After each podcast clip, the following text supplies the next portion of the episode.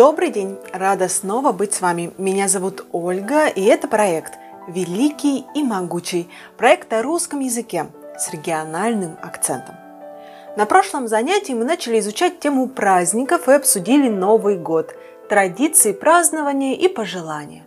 Сегодня пришло время еще одного популярного праздника – Дня Победы – этот день так важен русскому народу еще и потому, что война 1941-45 годов была для СССР очень тяжелой, затяжной и кровопролитной. По разным подсчетам, тогда погибло около 30 миллионов человек. Нет в России семьи, кто бы не столкнулся с этим горем.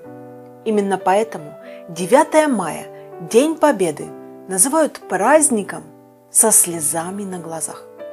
Именно так поется в самой известной песне про этот праздник. В Кировской области есть мемориальный комплекс в память о погибших в Великой Отечественной войне – «Вечный огонь». Из Кировской области на войну ушло более 600 тысяч солдат. 250 тысяч из них, практически половина, так и не вернулись домой. Вечный огонь – это символ памяти. Пока горит огонь, мы помним о погибших, мы помним их подвиг. И мы будем помнить его всегда. Уроженец светской земли писатель Альберт Лиханов посвятил свой рассказ «Последние холода» детям военного времени. Детям, которым пришлось так быстро повзрослеть, которые так в полной мере и не узнали, что же такое детство. Вот как Лиханов описывает реалии войны – карточную систему, когда продукты можно было получить только по карточкам. Вот так дела. Они живут без карточек и без денег. Да мыслимое ли это дело в войну-то? Мама и бабушка приносили домой рассказы, как померла с голоду одна женщина, а вторая заболела так, что все равно померла. И все из-за проклятых карточек, из-за того, что их потеряли или украли злобные бандиты. Алексей Иванович Мельчаков, вятский поэт, который получил признание еще в довоенные годы, написал стихотворение «Наша ненависть». Старый дым ползет по перелескам, Дышат гарью желтые поля. За Бобруйском, Полоцком, Смоленском На врага встает сама земля. Ни воды ему, ни крошки хлеба — в сумраках оглохших и пустых Неожиданно взлетают в небо Железнодорожные мосты. Ночь бредет, на сучья натыкаясь, Из решеченок картечью звезд Падают, в потемках кувыркаясь, Вражьи эшелоны под откос.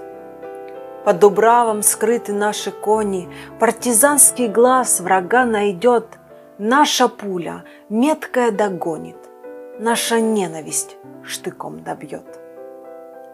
В этом стихотворении чувствуется, что все силы народа были брошены на войну.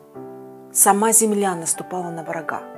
Ночь изрешечена звездами, а пулями врага судьбы людей. Здесь виден посыл. Мы будем биться до последнего, и если придется, пойдем на врага со штыком в руках. Но про войну пишут и те, кто сам на ней никогда не был.